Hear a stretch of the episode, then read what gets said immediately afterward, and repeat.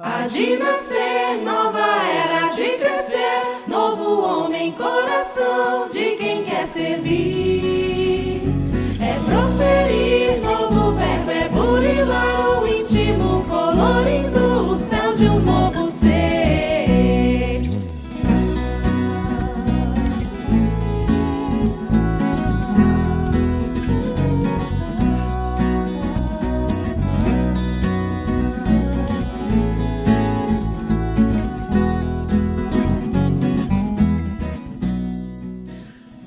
Olá pessoal, estamos iniciando mais um episódio do Pode Ser. Aqui é Tiago Franklin e, como nosso fim é chegar à verdade, acolheremos todas as observações que nos forem dirigidas e tentaremos, tanto quanto nolo permita, o estado dos conhecimentos adquiridos, dirimir as dúvidas e esclarecer os pontos ainda obscuros. Na revista será assim uma tribuna livre, em que a discussão jamais se afastará das normas da mais estrita conveniência. Numa palavra, discutiremos, mas não disputaremos. Allan Kardec no primeiro fascículo da Revista Espírita. Olá pessoal, aqui é Haroldo. A minha frase de hoje está no capítulo 36 do livro Pão Nosso, em que Emmanuel diz: O Evangelho será pregado aos povos, para que as criaturas compreendam e alcancem os fins superiores da vida. Muito boa tarde a todos. Meu nome é Henrique Baldovino. Uma alegria estar com vocês, com essa equipe tão querida. E a minha frase é: Todo efeito tem uma causa. Todo efeito inteligente tem uma causa inteligente. É a epígrafe de todas as revistas espíritas de Allan Kardec. É isso aí, pessoal. Nosso convidado de hoje é o nosso querido Henrique Baldovino e o tema do episódio de hoje é a Revista Espírita. Sendo assim, vamos para mais um episódio do Pode Ser.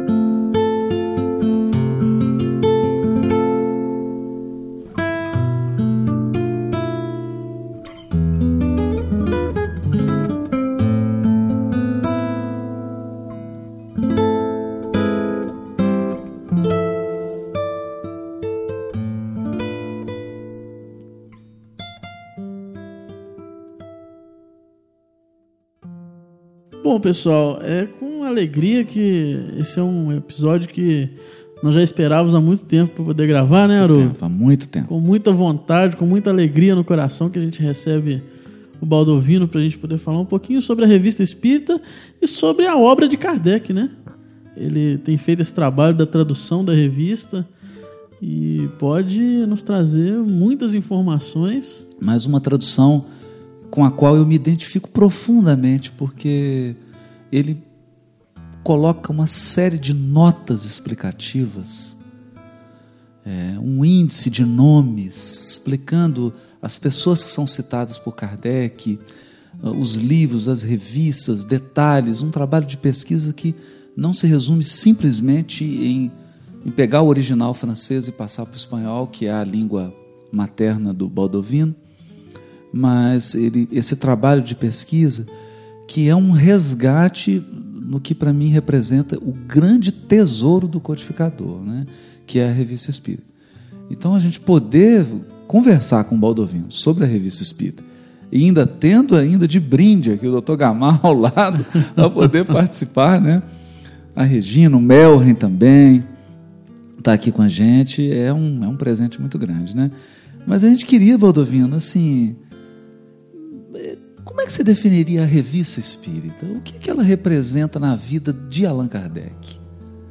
O que, é que ela foi para Kardec, a revista espírita? Se poderíamos fazer uma figura, a obra completa de Allan Kardec é um edifício, um monumento. A revista espírita são as colunas, doze colunas. A codificação é a base, o alicerce, firme, robusto. E as obras subsidiárias ou complementares é o acabamento, é o telhado. Então nós temos, parafraseando o codificador, esse monumento, cinco obras básicas, 12 colunas, 17 mais 13 obras complementares, 30 obras completas de Allan Kardec. Então, sem essas colunas, o edifício não se sustenta. Mas sem a base fundamental, não podemos falar de uma construção. Então eu vejo nessas revistas espíritas, cada uma contando como uma unidade, porque cada uma tem um contexto, tem um, uma programação, tem uma vivência, como colunas da doutrina espírita, hoje secundando a codificação. Revistas mensais, né, Baldovino? Ele, todo mês ele lançava uma, é, a partir de 1858 até 69, com a desencarnação dele, né? mas a esposa continua até o final do ano. Exatamente. E o que nós temos hoje são reuniões desses fascículos por ano, não é isso? Sim. A revista saía em fascículos, como você bem diz, do dia 1 ao dia 5 de cada mês. Impreterivelmente. Já dia 1 dia 2 já estava em circulação. A disciplina do codificador. E em 69, codificador desencarne 31 de março de 69, já estava preparada a revista de abril. Então, os continuadores só vão fazer a revista Espírita de maio e vão fazer a biografia na revista Espírita de maio de 1869. Então, a disciplina, o trabalho hercúleo do codificador. Ele diz que ficava. ele tinha uma casa na Vila Seguir, atrás dos inválidos, famoso onde está o túmulo de Napoleão Bonaparte. Mas ele não vivia lá, ele vivia onde estava a Sociedade Espírita de Paris, porque tinha todo o arquivo, as revistas espíritas, atendia mais de 1.200 pessoas por mês. Ele atendia? Atendia, recebia príncipes, o trabalhador, o povo. Então tinha que estar a postos. Então não tinha tempo para ir a casa lá descansar, somente quando fez o Evangelho segundo o Espiritismo, que os Espíritos permitiram esse retiro espiritual para fazer a obra sesquicentenária que estamos homenageando. Mas todos os dias estando eh, atendendo a oficina da Revista Espírita, a Sociedade Espírita de Paris, ele era presidente, e ele vivia num apartamentinho, ou apertamentinho, para poder dar conta das 500 cartas que recebia mensalmente dessas mais de mil pessoas que conversavam e queriam falar sobre espiritismo e atender a família. A dona Meli Gabriele Boudet, atender os companheiros da sociedade. Então, o trabalho do codificador hercúleo em todos os sentidos. E fazer a obra que ele fez, 8 mil páginas no original francês, Haroldo, é uma coisa extraordinária. Dividida em 30 obras, é é um homem missionário que nós devemos reverenciar. É fantástico, né? É, a gente podia tentar trazer um pouco da história de como surgiu a ideia de se escrever a revista. Que ele recebeu uma mensagem de Hermance, né, foi da médium Hermance do For, né? Para poder, para poder escrever a revista. Como é que foi essa história? Conta pra gente. Allan Kardec pergunta ao Espírito de Verdade através da médium de For. Há algum tempo venho com a ideia de lançar uma revista, porque as cartas são tantas que eu não consigo responder individualmente. E o Espírito de Verdade diz: parece Estevão falando com Paulo, Cristo falando com o apóstolo Paulo. Utiliza os poderes do Espírito. Poderes do Espírito. As epístolas. Então, a revista espírita é para responder a maioria das cartas. E ele diz: Mas eh, que me poderia ajudar não está convencido de de fazer um investimento. Senhor Tiedemann, em obras póstumas está essa informação. Não esperes por ele. Faça a sua iniciativa. E em poucas semanas o codificador lança, com dinheiro do próprio bolso. Não tinham dinheiro para fazer. Não tinha. Professor, professor pedagogo, investindo numa revista de cultura doutrinária e lança o primeiro fascículo, a 1 de janeiro, sexta-feira de 1858. E com alegria ele mesmo diz em obras póstumas que os números vão se repetindo com tanto sucesso espiritual que não precisou do apoio econômico do seu colega professor Tiedemann. Porque é, o- aí a venda passou a ser boa Exatamente, e, as pessoas e a revista ficou sustentável. Pelo, pelo valor autossustentável, exatamente a Coisa, né? Agora, Rodolfino, o que que... Porque a impressão que dá, e é o que a gente quer checar com você, né? por- Porque quando você está traduzindo algo, você cria uma intimidade com a obra, né? E a gente percebe isso na sua tradução, essa, essa intimidade que você foi criando com a revista. A impressão que dá é que ela é um grande balão de ensaio do codificador, né? Ali ele se permite ousar, testar teorias, testar teses, indagar os espíritos. É isso mesmo.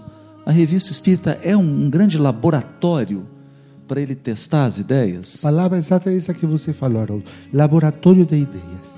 E vamos colocar um exemplo. Em 62, ele recebe uma informação do mundo espiritual sobre os anjos decaídos. E ele vai colocando na revista um artigo bastante substancial. Só que ele quer lançar essa ideia para os companheiros. E vê que a, a ideia está eh, tendo algumas resistências, né? Então ele vai perguntando aos espíritos, vai promovendo esse debate e somente vai publicar a teoria dos anjos decaídos em 68 na Gênese, para você ver a prudência de Allan Kardec. Seis anos esperando frutificar essas ideias e até que ele diz agora o movimento está amadurecido para receber essas ideias. Essa era a revista espírita. Esse era teste, esse laboratório, esse debate de ideias. Como você falou, Tiago, discutiremos, mas não disputaremos. Não vamos brigar pelas ideias, mas vamos discuti-las, vamos debatê-las. Ele era um grande argumentador. Isso é que é fantástico. E, né? de- e debater com democracia é, é uma das propriedades dos grandes espíritos.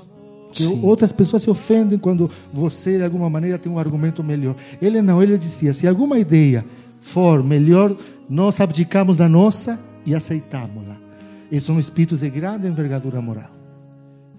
É, Isso aqui é interessante, Rodolfino, porque a gente percebe que é uma característica de toda a obra de Kardec. Ele, ele nunca segura o microfone só para ele. Né? Ele está sempre ouvindo vários espíritos, várias pessoas, e estimulando uma conversa madura e respeitosa. Porque também o nível de caridade e de respeito dele era altíssimo. Né? Ele não, não ofende a ninguém, jamais é soberbo, ele, ele jamais é, ofende moralmente alguém, né? Você vê que ele sempre mantém no nível da ideia mesmo, né? Se a ideia se sustenta, ela se sustenta, se não, ela não se sustenta e ponto final, né? E além do laboratório, ele vai destrinchar as ideias, vai desenvolvê-las. Vou colocar um exemplo. No livro dos Espíritos, nós temos aquele capítulo idiotismo, lembram? Cretinismo, o que nós falaríamos hoje, os deficientes mentais, né? com outra linguagem. Mas é a mesma época. Hoje a palavra idiota tem outro sentido É. pejorativo. Mas na época de Allan Kardec não tinha esse sentido. O que faz na revista espírita? Ele evoca um deficiente mental. O que não pode fazer no livro dos Espíritos. Qual é a teoria que dizem os espíritos? Que o deficiente mental é deficiente no corpo, o espírito é lúcido. Então ele diz: vamos ver. Evoca o filho de um companheiro da Sociedade Espírita de Paris que tem síndrome de Down. E ele se comunica, ele está dormindo.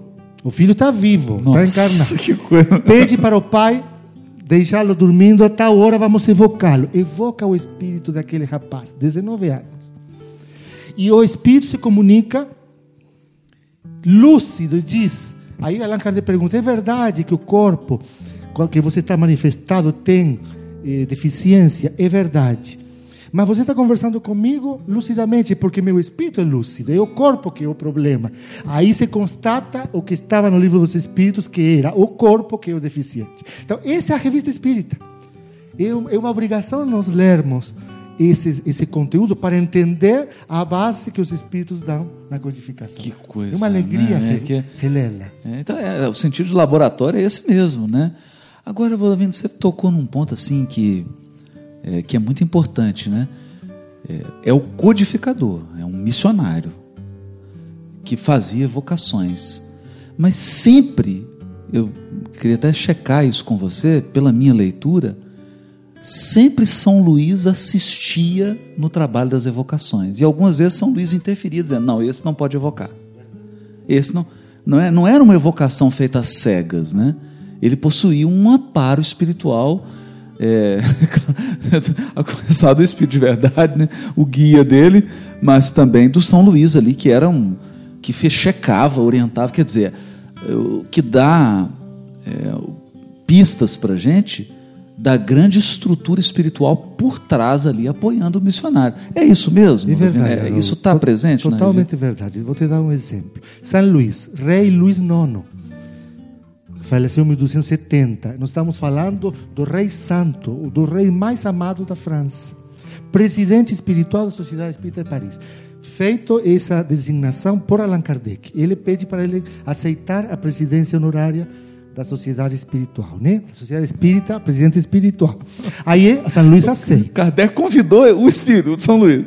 Aí, vou dar um exemplo. Eles estão numa reunião mediúnica e um dos participantes quer evocar o filho que está em viagem de navio.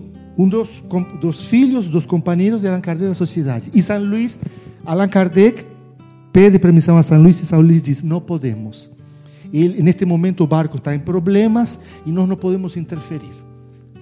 Então, é o que o Haroldo falava. No, a São Luís estava dada a última palavra nos aspectos das evocações. Então, era um espírito lúcido, mas sujeito à equipe do Espírito de Verdade. E São Luís fazia parte da equipe da Verdade, Jesus comandando como Espírito de Verdade. Comandando essa, é, essa equipe aí de, de espíritos, né? Isso é muito bonito porque às vezes as pessoas são ingênuas, né, Baldovino? Achando que elas podem aí sair evocando sem um suporte espiritual. E aí acontece aquilo que está lá no livro dos médios, né? Que o próprio São Luís diz: olha, evocai as rochas e elas responderão, né? E aí a, a, a pessoa acaba fazendo papel de bobo, né? Porque a evocação não tem um fim útil, não tem um suporte espiritual, e ela pode se ver aí em situações é, vexatórias, né? Bem vexatórias. Agora, é, tem uma, uma coisa que eu presenciei, assim, que foi muito emocionante, que foi aquela partitura, aquela música recebida, não vou nem falar de quem, né? Que eu quero que você conte. E conta sobre isso aí. Como é que você descobriu? O que, que foi? Conta essa história pra gente, que a gente quer ouvir da sua boca. Na verdade, traduzindo, a gente descobre muita coisa. Eh, Allan Kardec es- está contando uma reunião da Sociedade Espírita de Paris de maio de 1859. Então, estamos nesse mês e nesse ano. A Sociedade Espírita de Paris está em um está não tem sede própria, então está no restaurante Dui. E no restaurante Dui há um piano. Restaurante? No restaurante Era a sede da em- sociedade? Em, Paris, porque ainda não tinha sede própria, que somente em 61, entre 60 e 61 terá. São as lutas de Allan Kardec, igual que nós. Sociedade espírita, os companheiros, se cotizando. Então, as reuniões.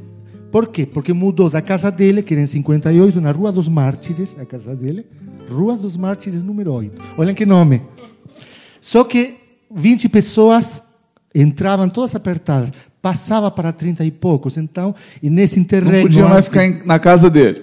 É, parece com algum. Uns grupos aí que a gente ah, conhece, né? Então, nessa sociedade, o médium, Monsieur Brion Dorreval, recebe uma partitura mediúnica. E o espírito que assina, assina com um nome muito conhecido na história: Mozart, o grande compositor austríaco, amado por todo mundo, não somente pela Europa, por todo o mundo. 1756, 1791. Viveu somente 36 anos. Mozart. E o espírito Mozart assina essa página e nós vemos a prudência de Allan Kardec. recebe uma página de Mozart, do espírito Mozart. Mas antes dele tocar essa partitura de Mozart, ele pede para tocar a uma das alunas de Chopin, que frequenta esse grupo mediúnico, a senhorita de Davan, ele pede para tocar Mozart encarnado. Para que todos possamos, para ver se é verdade a partitura do espírito, Mozart vivo primeiro e depois o Mozart morto. E o povo gosta mais do morto do que o vivo. Porque se identificam, os estilos são os mesmos. O estilo de Mozart espírito e Mozart encarnado são exatamente os mesmos. E quando eu toquei pessoalmente essa sonata, me emocionei de tal maneira, porque a gente sabe os acordes, as cadências. Mozart tinha aquela peculiaridade, aquele tom favorito, aquele bemol, aquele sustenido, aquela cadência eh, clássica dele. Então era o espírito Mozart.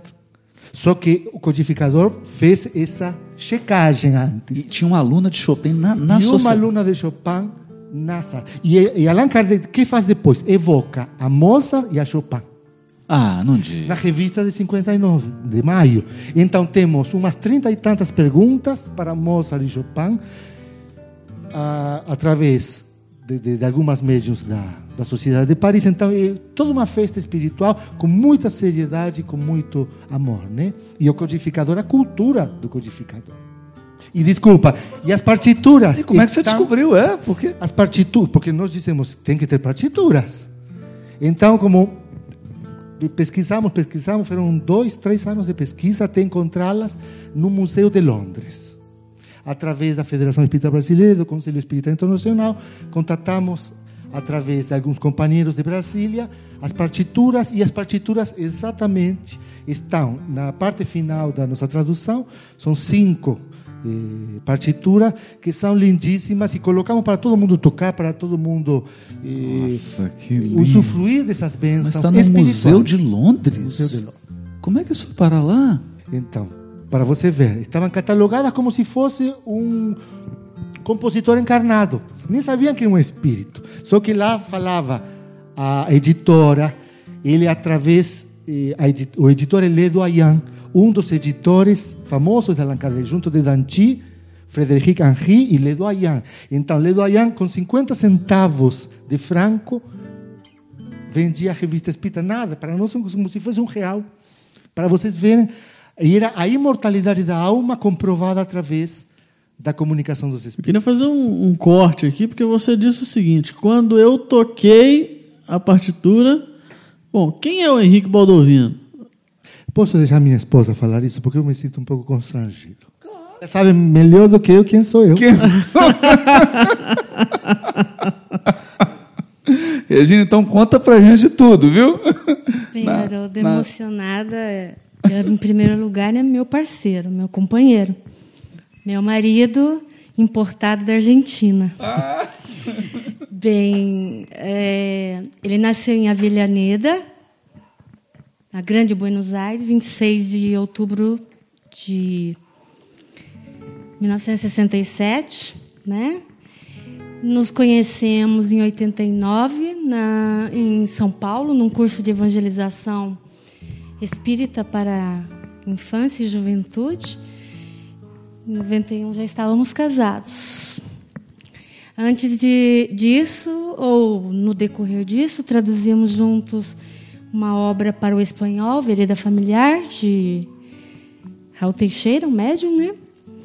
Constituímos família, ele veio, optou por morar no Brasil, mesmo porque eu já tinha uma, uma profissão estabelecida, né?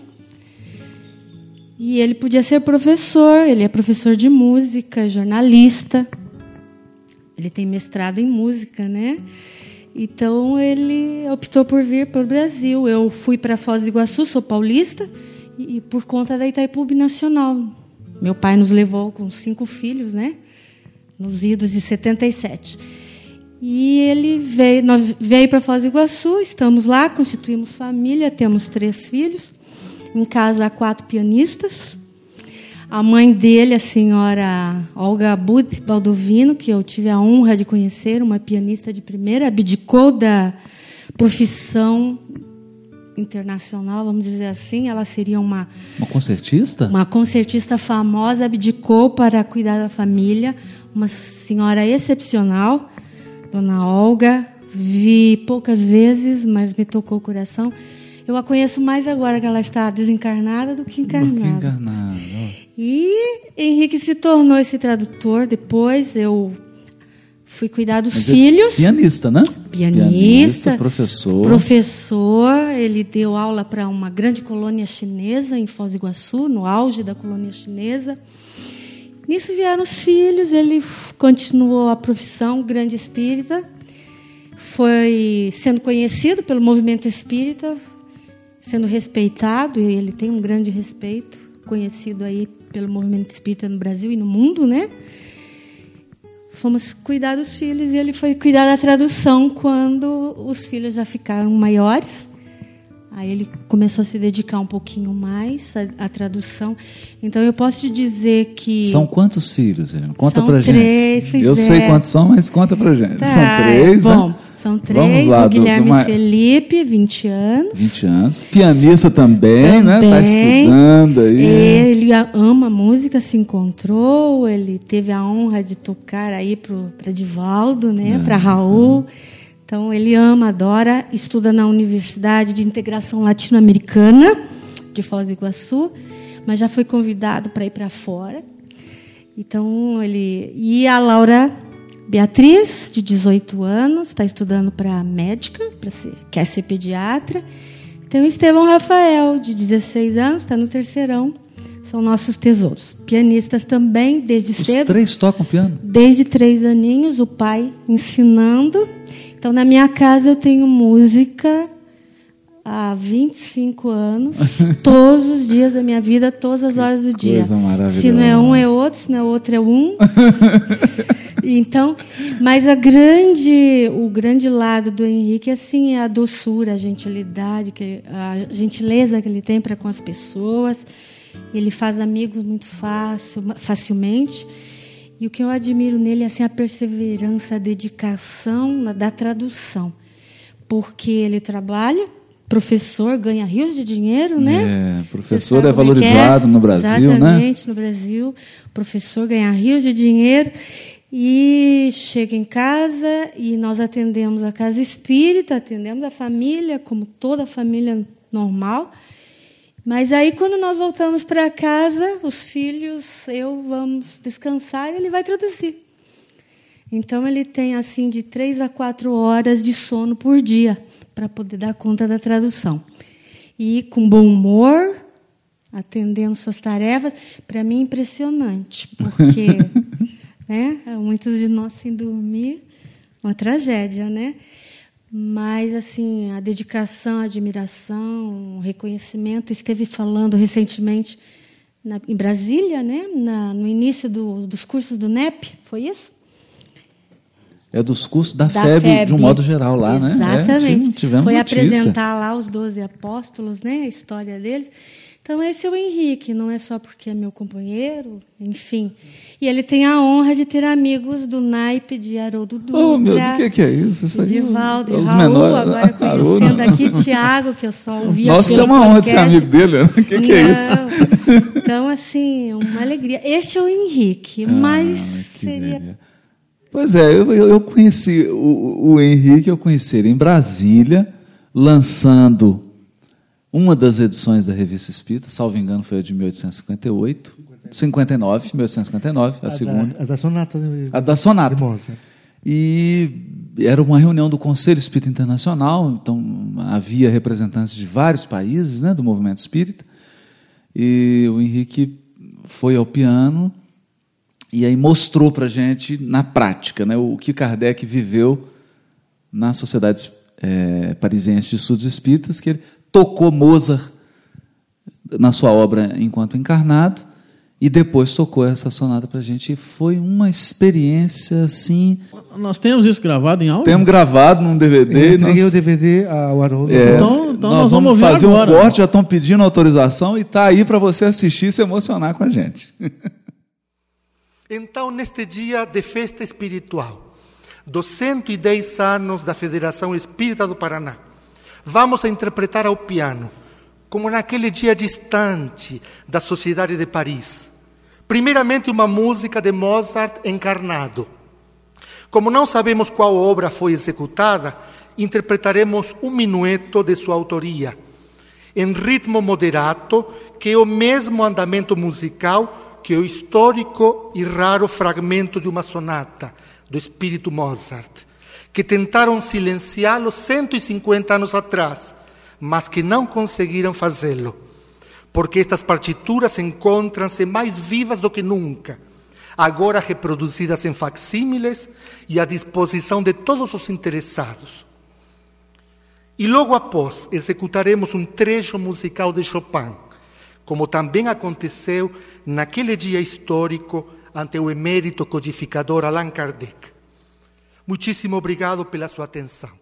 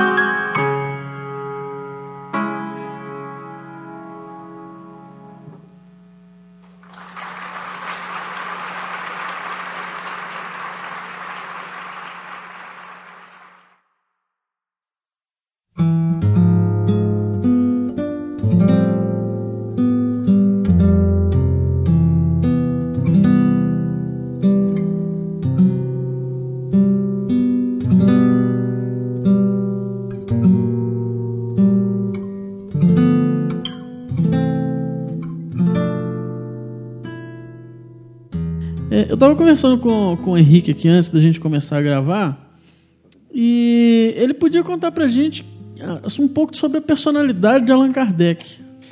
Então, Allan Kardec é uma pessoa muito discreta, muito modesta no falar dele próprio. Então, vemos poucas vezes na revista Espírita e nas obras dele falar em primeira pessoa e falar eh, na sua experiência com sua esposa.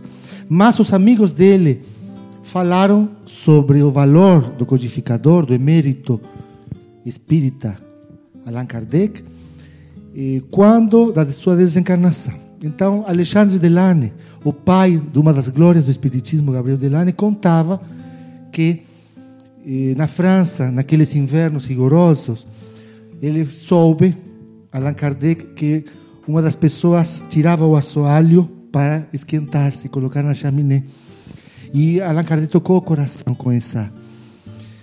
Se compadeceu dessa criatura que quebrava a própria casa para poder se aquecer. Então mandou algumas moedas de ouro, eh, ou a- alguns francos, e toda a codificação para aquela pessoa nunca mais fazer aquilo. Gabri- eh, Alexandre Delane contando isso no féretro, ah, eh, no túmulo de Allan Kardec. Que só se sabe essas coisas que ele fez nesses momentos de homenagem póstuma, né? Então, esse, eh, Allan Kardec era assim, era calado, mandava muitas vezes dinheiro através de cartas, mandava através de famílias, evitou muito suicídio. Nós temos aí páginas através das mãos venerandas de Chico Xavier contando o que seus livros fizeram nas almas das pessoas através eh, dessa depressão que levava ao suicídio. Então, o codificador tem uma, uma história, uma, é uma alma muito grande. Além de ele ser professor, pedagogo, e ter uma estrutura, era uma pessoa preparada, era um missionário. Foi estudar em Verdun, em 1815, na melhor escola da época e com a melhor pedagogia. E criou esse espírito de fraternidade e de tolerância, porque ele teve que estudar com protestantes, com católicos, com gnósticos, com ateus, que era a escola de, Pe- de Pestalozzi.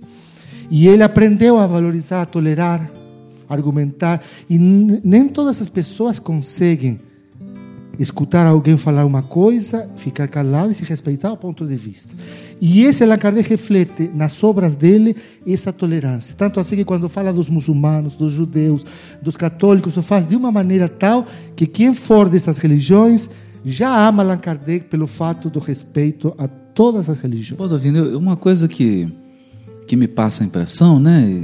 E quero te perguntar, porque devido a essa, esse contato que você tem com a revista Espírita, eu, a minha área é a área do direito, né? Então, eu estou exposto o dia inteiro ao debate. E nem sempre um debate fraterno, né? Muitas vezes o debate vaidoso, né? que a pessoa quer provar a inteligência, provar a astúcia na argumentação. E a durante o curso, durante a profissão, a gente é obrigado a ler vários autores, a estudar retórica, argumentação. E quando a gente lê Kardec, a, a lógica dele, a maneira como ele constrói os argumentos, a, como é que se fala? A, a organicidade, a coesão da argumentação dele, eu, eu, eu não me canso de surpreender. Parece assim, depois de tantos anos, mais de 25 anos de doutrina, eu, fico muito impressionado com a capacidade dele de articular o raciocínio.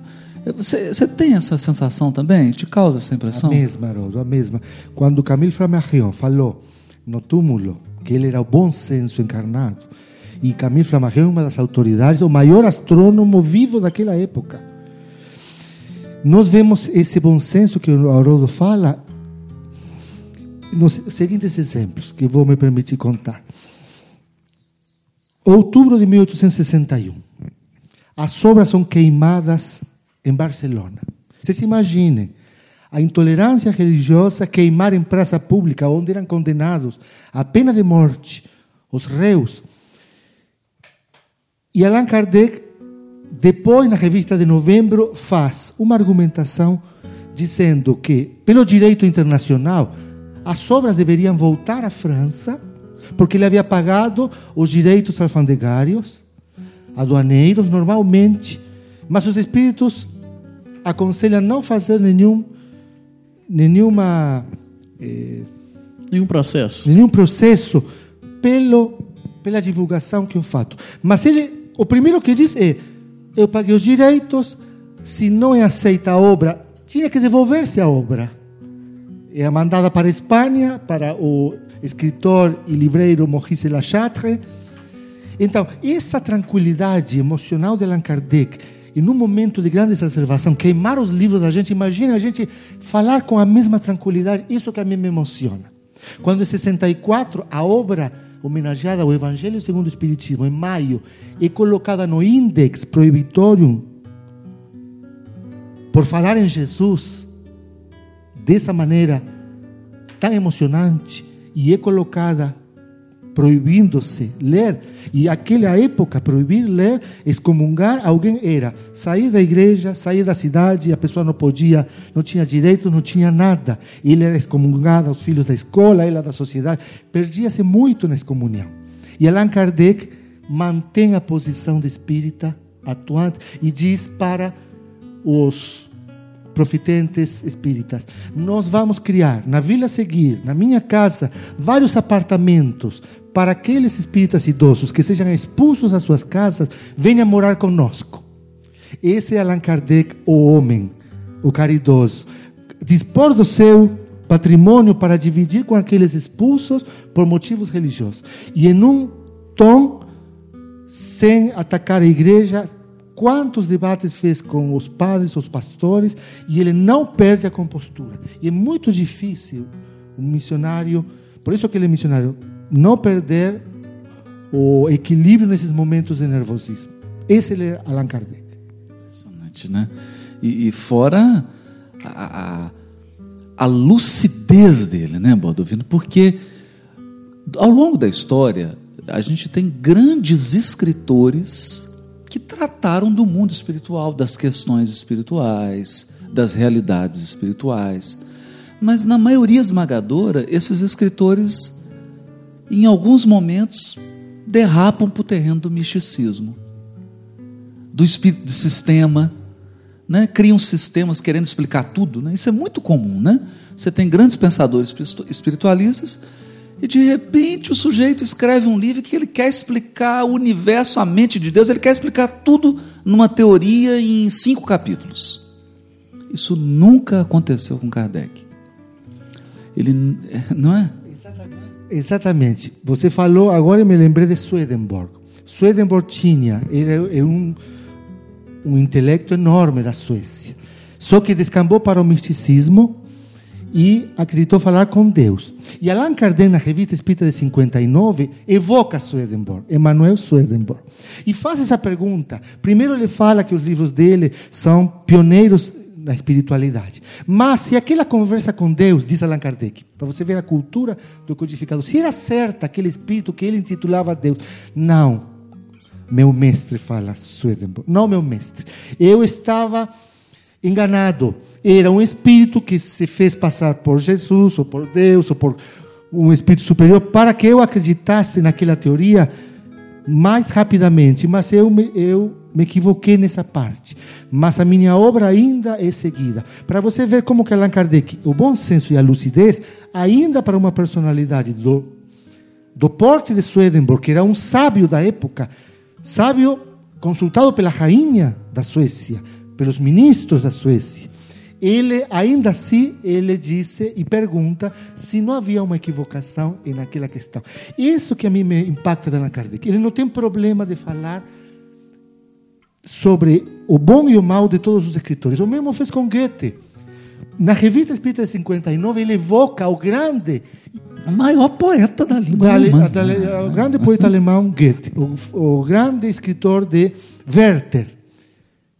E pergunta se aquela obra, que ele pensava do Werther, do desfecho, quando ele se suicida. E, e Goethe diz: Meu mestre, assim tratam Allan Kardec do mundo espiritual. eu errei no desfecho. E não precisava ele ter se suicidado por um problema amoroso. Ele poderia haver eh, enfrentado problemas, obstáculos. Que acontece? Depois do suicídio, vários se suicidaram na Alemanha e na Europa.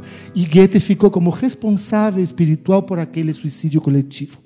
Então, Allan Kardec podia conversar de igual a igual, porque ele tinha autoridade moral. E, e- e é, é bonito isso, né, Rodolfo? Porque ele também ele respeita, ele sabe a grandeza, mas não há idolatria em Allan Kardec. Allan Kardec não idolatra nenhum ser humano. Coisa que é difícil, né?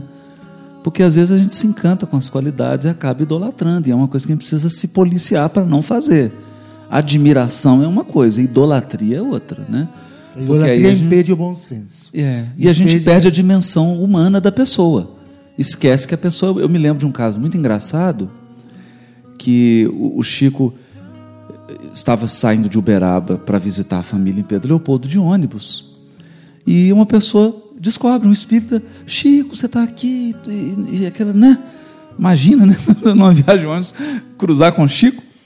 E aí o ônibus numa parada, o Chico vai ao banheiro. E aí a pessoa Chico fala: Chico, você vai ao banheiro?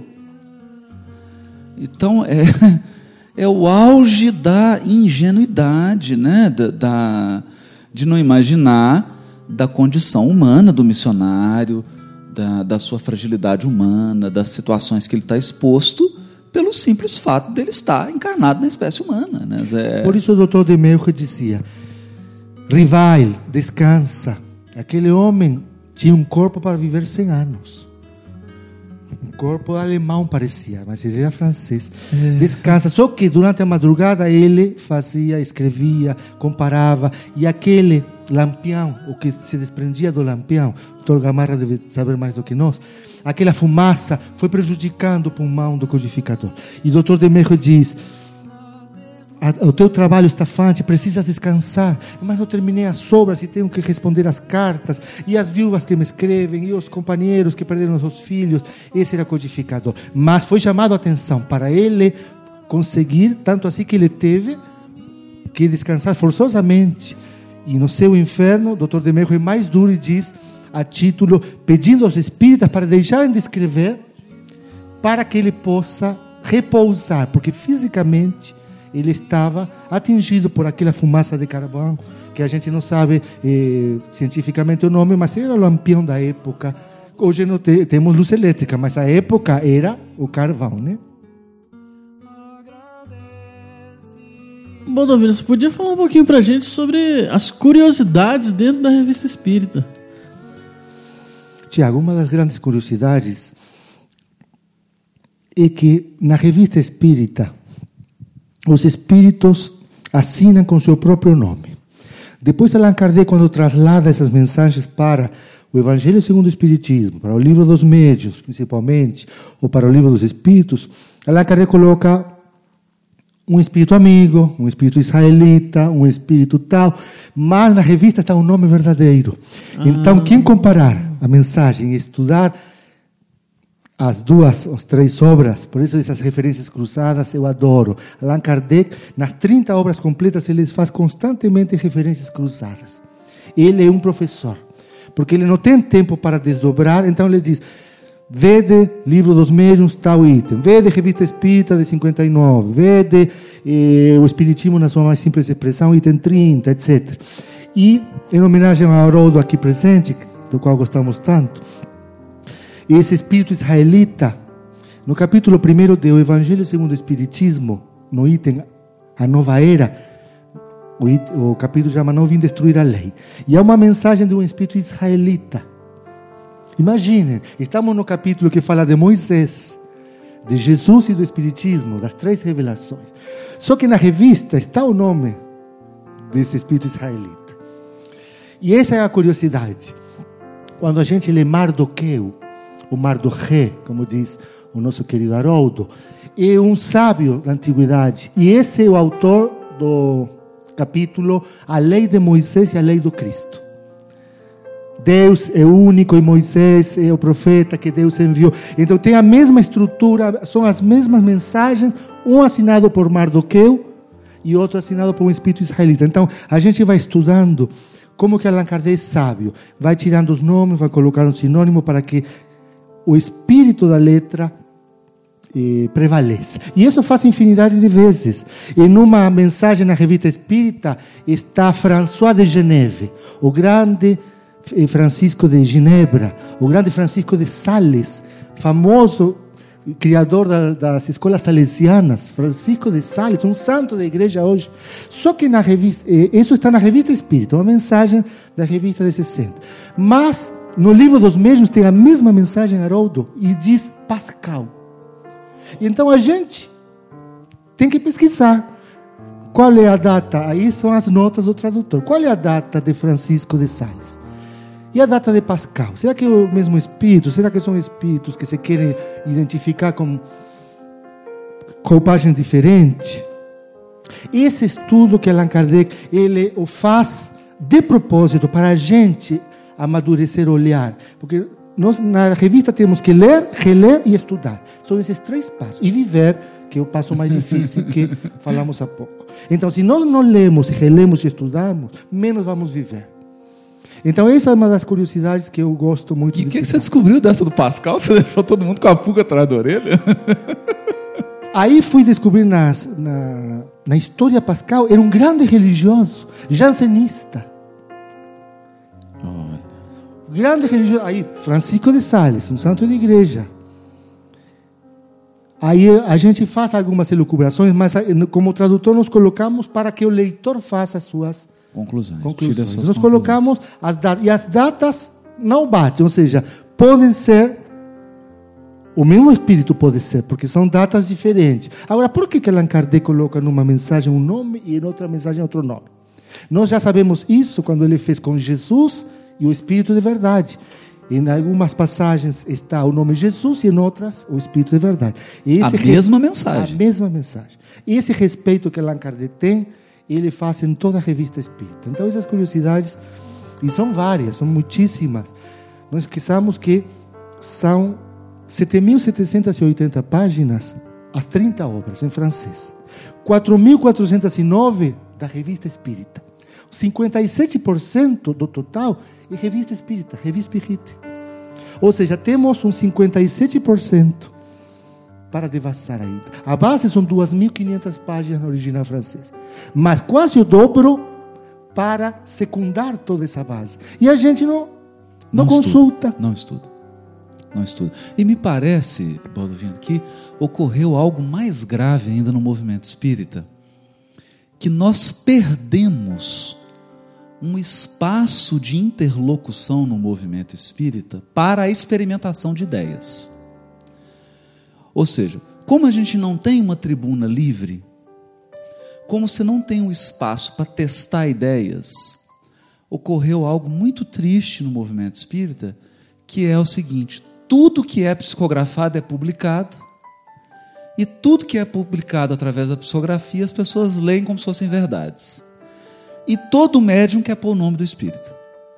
Quer dizer, aquele cuidado com a doutrina espírita, aquele cuidado em introduzir uma ideia, aquele cuidado em se checar a universalidade da ideia e aquela humildade em submeter as ideias ao controle universal, nós perdemos. Perdemos. E muitas pessoas, eu, eu fico, eu acho uma coisa muito engraçada, que é dar até esse testemunho aqui. Tem pessoas que se sentem constrangidas de me mandar um e-mail, alguma coisa, quando eu cometi algum equívoco, errei alguma data, deu uma. A pessoa. É, tem umas que não vêm e xingam até minha mãe, né? Mas é, tem outros que ficam constrangidos, como se a gente fosse ficar ofendido da pessoa estar corrigindo. Meu Deus, né? O, o, o conhecimento é uma construção. E você está fazendo ao vivo ali, você comete lapsos de memória, você comete equívocos mesmo, você confunde. E, e esse processo de construção, você lança uma ideia, aí vem alguém, acrescenta um ponto, amadurece. Ou seja, quando a ideia está amadurecida, está debatida, aí sim aquilo deveria ser publicado num livro, e isso nós perdemos, né? Você veja, por exemplo, a revista espírita, onde fala sobre a Hagó, 1859.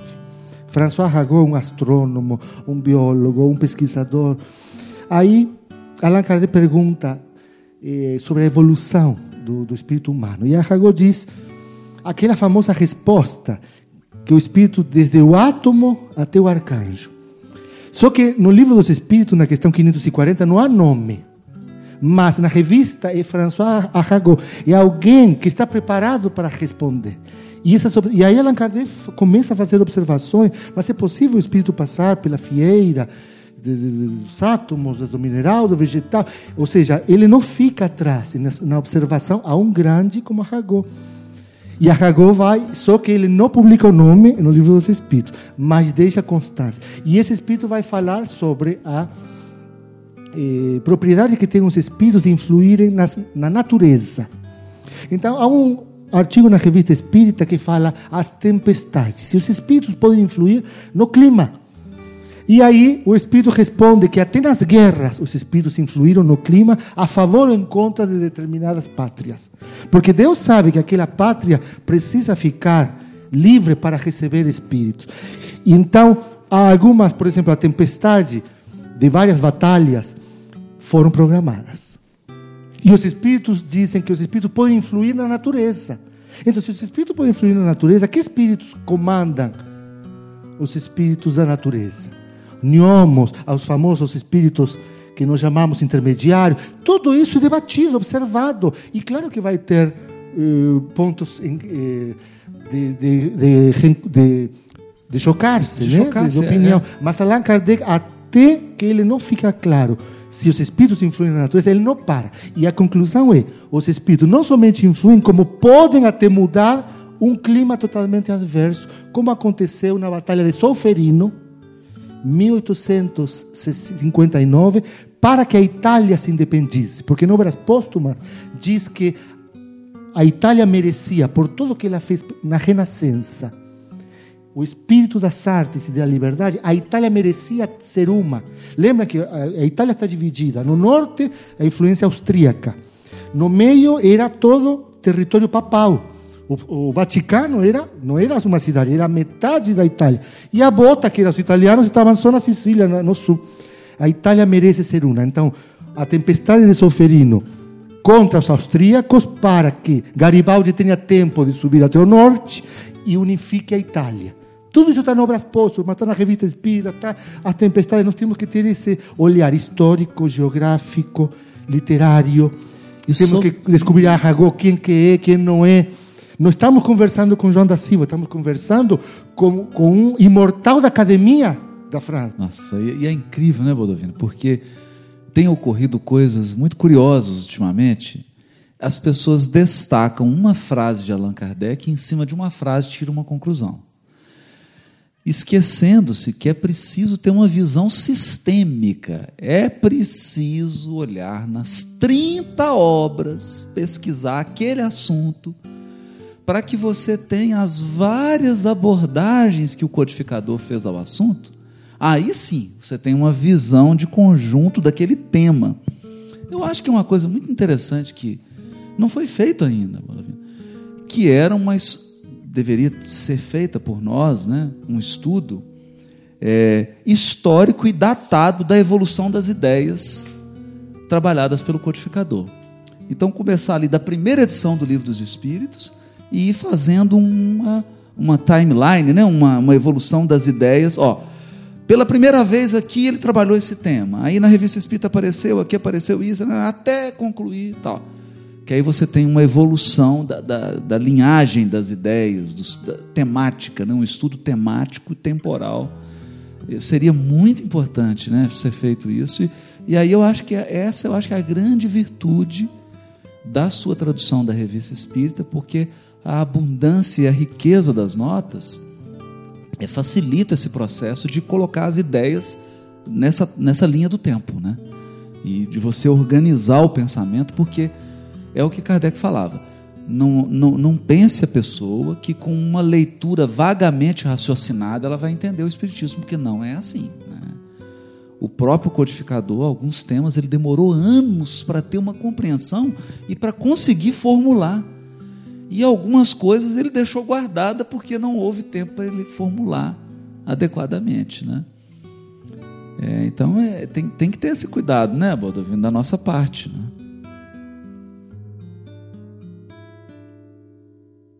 Baldovino, eu queria que você falasse um, pouco para a gente, assim, rápido, né, não, sem necessidade de ser exaustivo, né, sobre quais médiums. O que, que você tem de notícia? A gente sabe de alguns principais assim, mas onde estavam esses médiums? De onde ele recebia essas comunicações? Como é que era essa rede mediúnica de que Kardec se servia? O que, que você pôde observar aí?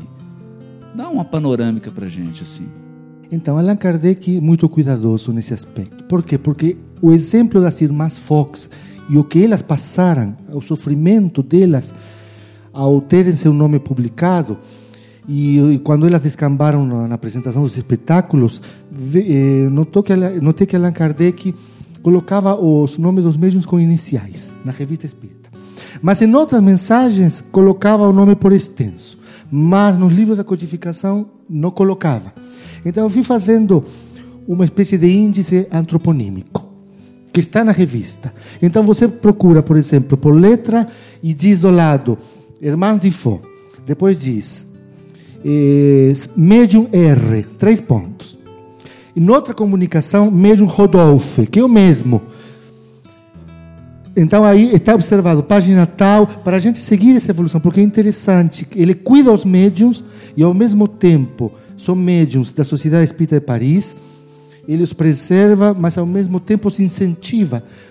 É, o médium de Santo Agostinho, tem médios que se. Pois é, conta pra gente quais são, vai, fala, tá todo mundo. Senhor Mohan, por exemplo, Mohan é, se comunicava mais através de Santo Agostinho. Santo Agostinho se comunicava se comuni mais através dele. Ele recebia as comunicações do grande santo de Hipona. E, o Espírito de Verdade, o Senhor Didier. Senhor Didier? É, então, tem dois Didier. Didier o editor. editor e Alfred Didier, que é o filho. Então, Alfred Didier recebe o espírito Lamennais, o espírito de verdade. Então, há vários espíritos que têm, não sei se seus médios preferidos, mas têm a sintonia preferentemente com aquele tipo de médios. E isso é interessante, fazer um estudo sobre isso, porque Allan Kardec fez aquelas iniciais, só que em outros artigos coloca o nome por extenso, graças a Deus. E a gente registra. Mas no, na, na, codificação quase não tem referência aos médios. E mais, ele cita no, no capítulo primeiro, na introdução do Evangelho segundo o Espiritismo, que a pedido dos médios e para protegê-los, prefere ele tirar. Mas na revista ele os respeitos preserva e os poucos nomes que temos, temos registrado. Tem a, a, as meninas. Meninas Bodan. Bodan, né? Julie Calorine, Irmãs de Fo, que são as mais conhecidas, mas tem muitos tem desconhecidos. Tem a Jafé, que fez a revisão do Livro dos Espíritos, né? A senhorita Jafé. Isso, Ruth Celine Jafé. E, e, tem outros que são extraordinários. Esse, o filho do Didier, eu não conhecia. Então, ele, Alfred ele Didier, ou Didier Filho como diz Allan Kardec várias vezes. E tem vários, tem muitos. E, por exemplo, o espírito israelita se comunica através do Senhor R. Só que depois, eh, eh, esse Senhor R se comunica, eh, o espírito se comunica através do Senhor R na revista Espírita, de 61 de março. Só que em agosto e em setembro se comunica o mesmo espírito através do Senhor Rodolfo. Ah, então sabemos que é o mesmo. Que é o neto de Mardoqueu, ele mesmo diz: meu avô que participava de, de, do judaísmo e respeito que o Espiritismo tem para com o judaísmo, identifica o médium. E ele recebia comunicações também de outros países, de outros locais, assim? Então, recebia... mil centros espíritas catalogados, ele se comunicava com, por correspondência com mais de mil centros. Mil? Mais então, de mil? que é o que você está falando. Ele não aceita a primeira mensagem. Se a mesma mensagem vem de Polônia, de Cracóvia, depois vem da, da Alemanha, depois vem da África, ele recebe muitas comunicações da África, por exemplo. E, e é o mesmo teor, aí ele a publica. Somente depois de fazer esse cotejamento. Ele não publica da primeira vez. Que essa é a visão que nós temos que ter. Não publicar da primeira vez. Esse é um grande equívoco. Por exemplo, né? o bispo de Alger. Onde que é Alger, gente? Alger é a capital da Algéria. Algélia. Argélia é África do Norte. E lá tinha bispo católico contra o espiritismo. Quantas vezes o, o padre falava nos púlpitos contra o espiritismo, mas não importava, os espíritos mandavam através dos médios de Argel, capital da Argélia, comunicação e mandavam de um bispo. um bispo. E há vários bispos. O bispo de Argel torna-se espírita e, atrave- e, e em espírito escreve uma mensagem Monsenhor Dupuch. Dipuch seria. Está na revista Espírita 61. Procurem. Quando vocês vejam no índice antroponímico Monsenhor Bispo de Alger, aí uma pesquisa que levou alguns meses para identificar. Por quê? Porque tem- era o bispo da cidade, Monsenhor Dupuch, que tinha, era muito caridoso, era muito ecumênico, o catolicismo do África do Norte não gostava dele, por essa abertura. Quando desencarna, diz: o Espiritismo é uma verdade. O Monsenhor, o bispo, a maior autoridade. Imagina a repercussão isso na época. Ter uma comunicação de um espírito bispo. É incrível. Aí tem o bispo de Hipona, Santo Agostinho. Vocês imaginem, João Evangelista, espírito, espírito Hahnemann, Hahnemann, é. o espírito Fenelon. Há uma das curiosidades que eu esqueci de contar, e um viés pouco conhecido de Allan Kardec. Allan Kardec era tradutor, Tiago. Olha Além de professor, pedagogo e o codificador emérito da doutrina, era tradutor de obras do inglês para o francês, do alemão para o francês, do holandês para o francês. E uma das traduções ele faz de um dos seus escritores favoritos, François de la Motte Fenelon, que será futuramente um dos espíritos da codificação, o grande Fenelon. E ele traduz Telêmaco, que é a grande Que é a obra grande obra de Fenelon, de, é. de Fenelon. E traduz os três primeiros livros, do alemão para o, eh, do, o francês, Francês. e nós conseguimos essa tradução. E está na revista Espírita de 60, ah, o frontispício para que, eh, com o, o título de Professor Hippolyte Leon Denis Rivail, que ele já era tradutor. Então nós vemos essa, essa cultura eh, enciclopédica de Allan Kardec. Esse é o nosso codificador. Traduzir umas ideias de Fenelon. Não, esque, não esqueçamos que Telêmaco fala da história de Ulisses, o grande ah, eh, protagonista da Odisseia. De Penélope, o símbolo da fidelidade. Então, ele de, de Telêmaco, que é o filho de Ulisses e de Penélope, ele tem um fundo moral na na história. Ulisses é o símbolo da dedicação e da perseverança, porque ele vai na guerra de Troia, depois dura 20 anos para voltar, e a esposa esperando fielmente. Todo mundo quer se casar, porque ela é a rainha de Ítaca, mas ela, fiel, olha a fidelidade, esperar o amado. Ela tecia durante o dia e destecia, se fala. Isso. Durante a noite. Para quê? Para ter Para que nunca acabasse. para que diz, ah, mas eu, não, eu tenho muitas coisas para, para, para os pretendentes deixá-la tranquila. E esperou o amado, e o amado chegou encapuzado, junto de Telêmaco. Isso que traduzia Rivail para a moçada.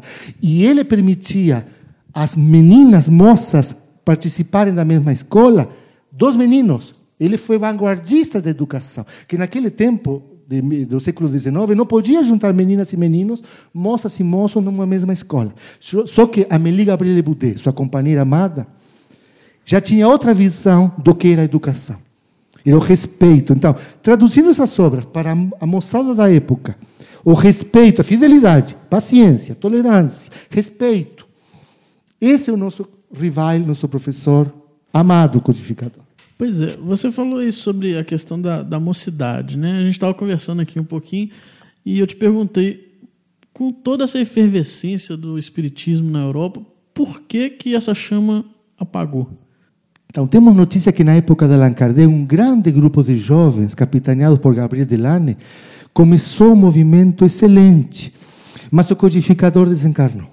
O movimento que ele liderava não, não esteve à altura após a sua morte, porque deixaram de investir na evangelização infanto-juvenil.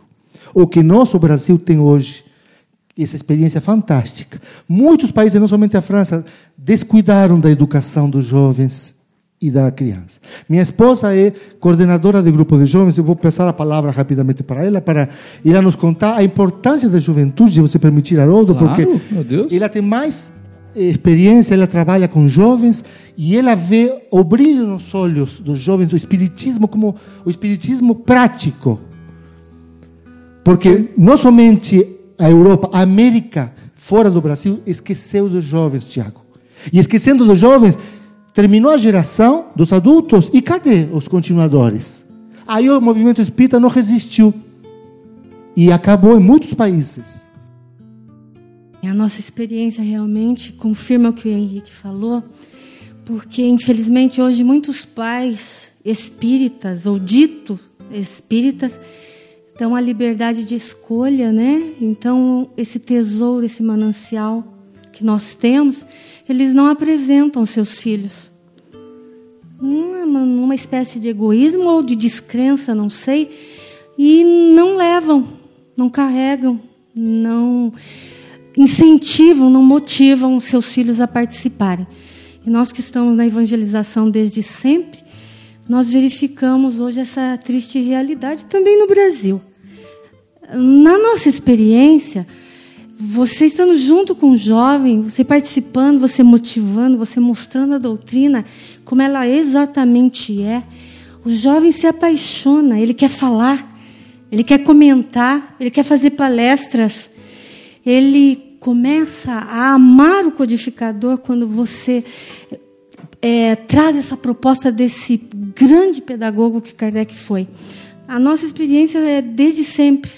Começamos muito cedo, fomos evangelizados nos anos 70, é, no interior de São Paulo, quando não se ouvia falar ainda em evangelização.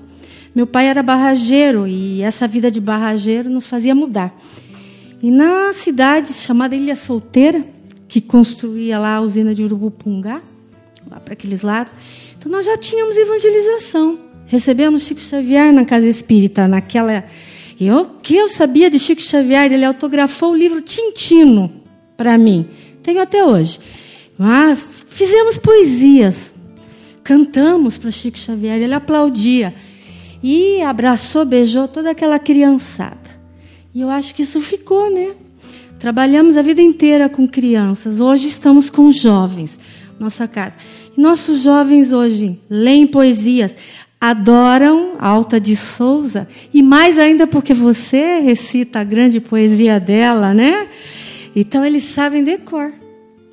Então, adoram poesia, adoram ler. Nós temos o cantinho da leitura, o cantinho lúdico pedagógico. E eles adoram estudar e trazer os temas. E quando que eu posso fazer palestra? Nós já temos jovens de 16, 18 anos já coadjuvando nesse trabalho. Então, investir realmente. E aí ele não tem medo da morte, ele não tem medo da. Ele sabe que a vida futura existe, o que o aguarda, ele não tem medo de assombração, ele debate na altura às vezes a gente fica até temeroso. Meu Deus, o que eu estou fazendo com a cabeça desses jovens? Eles já estão ganhando de mim. Já não sei responder. Me dá um tempo, vou coisa pesquisar. Boa, vou me dar um tempo, vou pesquisar. Então, é, a criança precisa beber Kardec assim no leite materno sabe? É, não há uma doutrina maior do que essa, do que a nossa, para oferecer a nossas crianças, aos nossos jovens. E aqueles que têm os pais conosco na casa espírita demonstram essa realidade. Os pais que turistas que vão e deixam na porta e voltam para pegar depois, é uma outra realidade. Mas aqueles pais que estão estudando conosco, que a estão vivenciando, junta, né? que estão juntos. Então, nós temos aquele triângulo: a escola de evangelização, a criança ou o jovem e o evangelizador. Esse resultado é fascinante, é único. Sou apaixonada por isso. É tanto quanto o Henrique é apaixonado pela revista espírita, eu sou pela evangelização infanto-juvenil. Mas nós chegaremos lá, porque a nova era Está aí. E nós já estamos reconhecendo alguns espíritos já entre nós que já demonstram uma capacidade muito maior que a nossa. Já estão nos dando aula. Então, é essa realidade, felizmente no Brasil, é, de investir no jovem em alguns pontos é altamente positiva. Queremos dar esse alerta, invistam mesmo na evangelização. Mas é a qualificação do evangelizador é fundamental, porque se você investe e recebe a criança, recebe o jovem, mas não tem um evangelizador qualificado, você mata o trabalho. Não, não adianta. né? Não adianta. Não adianta. Então você tem que estar atualizado, falar a linguagem do jovem, mas sem desmerecer Kardec, falar Kardec para ele, né? Com responsabilidade, com autoridade, com respeito, com dignidade. Aí o jovem é, fica pujante. Essa é a nossa experiência. E o que vai garantir a perpetuidade a continuidade do movimento, do porque a gente leva a tocha até um certo ponto. Depois Só- a gente tem que entregar. É, nós já estamos, temos que preparar. Muita gente segura, não investe Não na evangelização e o centro espírita fecha, porque desencarnamos, adoecemos, ficamos numa cama. É, eu falo que é, uma, é, um, é um espírito que a gente vive hoje, né, Jean? É o espírito do fast food. Todo mundo quer as coisas em cinco minutos. Mas a pergunta é: você produz um bom vinho em cinco minutos? Você produz uma sinfonia em cinco minutos? Né? Uma, uma grande obra literária? Não é assim. Aquilo que vai perdurar, aquilo que vai varar as, as eras, as gerações, é obra de um esforço lento. E tem temas que não tem como você resumir. Né? Exato. Para preparar, porque demora e. É, é muito bonito, né? Mas, Balovino, nós estamos chegando ao, ao final aqui da, da- do nosso. do nosso pod- podcast né, sobre a revista espírita. E a gente queria que você falasse uma, uma palavra final aí sobre a revista espírita, para quem está ouvindo, para quem não conhece. Se você tem alguma dica de abordagem, de leitura da revista, o que, que você sugere? A dica é começar a revista pelo primeiro fascículo e deixar-se levar pelo espírito do codificador. E ele é um pedagogo, não esqueçamos. Ele sabe, ele, por exemplo, coloca o papel da mulher no artigo. E no próximo tem uma entrevista com um espírito de uma mulher. No outro, no seguinte, ele entrevista a um dirigente da Índia que obrigava as mulheres a se queimarem o corpo quando o marido morria. Ou seja, aquelas, ah, aqueles governos autoritários, como dizendo, a mulher não serve, morreu o esposo, a esposa tem que ser, ser cremada viva